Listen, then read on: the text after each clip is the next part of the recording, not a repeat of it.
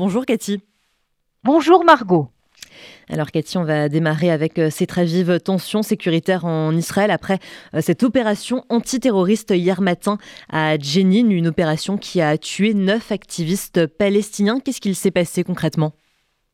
Oui, une opération qui est une opération qui est très rare parce qu'en général, Tsahal mène ses opérations antiterroristes pendant la nuit. Et là, il y a eu une opération qui a été menée en plein jour.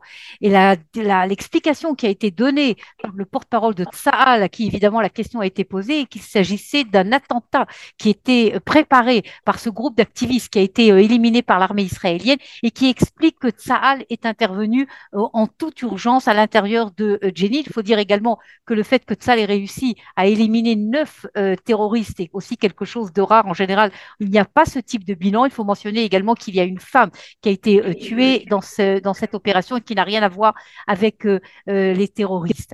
Pour, du point de vue israélien, cette opération est une opération qui a permis de déjouer un attentat d'envergure qui devait être perpétré par le djihad islamique à l'intérieur du territoire israélien. Alors les, réactions sont nombreuses côté euh, palestinien. Hier, l'autorité palestinienne a notamment annoncé la, fin de la coopération sécuritaire avec euh, Israël.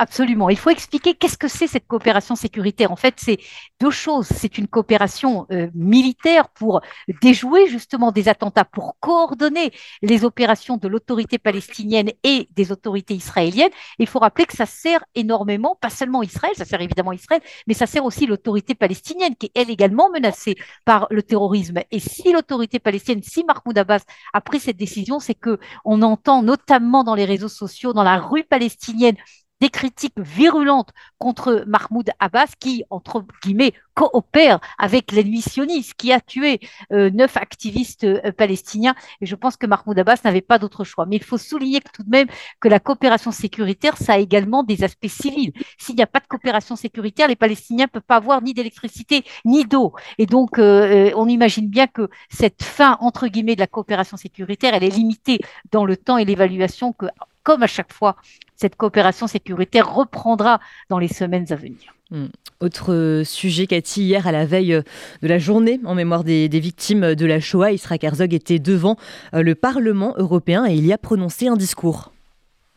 Oui, un discours évidemment important, une présence évidemment importante du président de l'État d'Israël à la veille de cette journée en mémoire des victimes de la Shoah. Et je crois que euh, faut souligner ce un sujet auquel le président Herzog a, euh, consacré euh, beaucoup d'interventions au cours de, la journée d'hier et également ce matin sur le fait que de plus en plus il y a une implication des Arabes israéliens dans l'étude de la Shoah, dans la mémoire des victimes de la Shoah. C'est très nouveau, lié notamment à tout ce mouvement d'Abbas qui a voulu une normalisation, une intégration euh, des Arabes israéliens au sein de la société israélienne. Et quand, lorsque l'on parle d'intégration, c'est également euh, apprendre ce que c'est la Shoah, apprendre aux enfants arabes qu'est-ce que c'est la Shoah.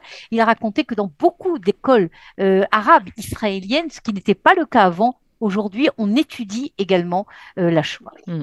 Et puis, enfin, Cathy, un, léger tremblement de terre entre la Turquie et la Crète a été ressenti jusqu'en Israël absolument sans conséquence, sans aucune conséquence, ni en Turquie, ni en Crète, ni en Israël. Mais il faut se rappeler euh, que des tremblements de terre dramatiques ont eu lieu dans toute cette région, y compris euh, en Israël euh, le siècle, le siècle dernier, et que un tremblement de terre sérieux peut toujours arriver, et d'où la préparation évidemment de l'État d'Israël à ce type de situation.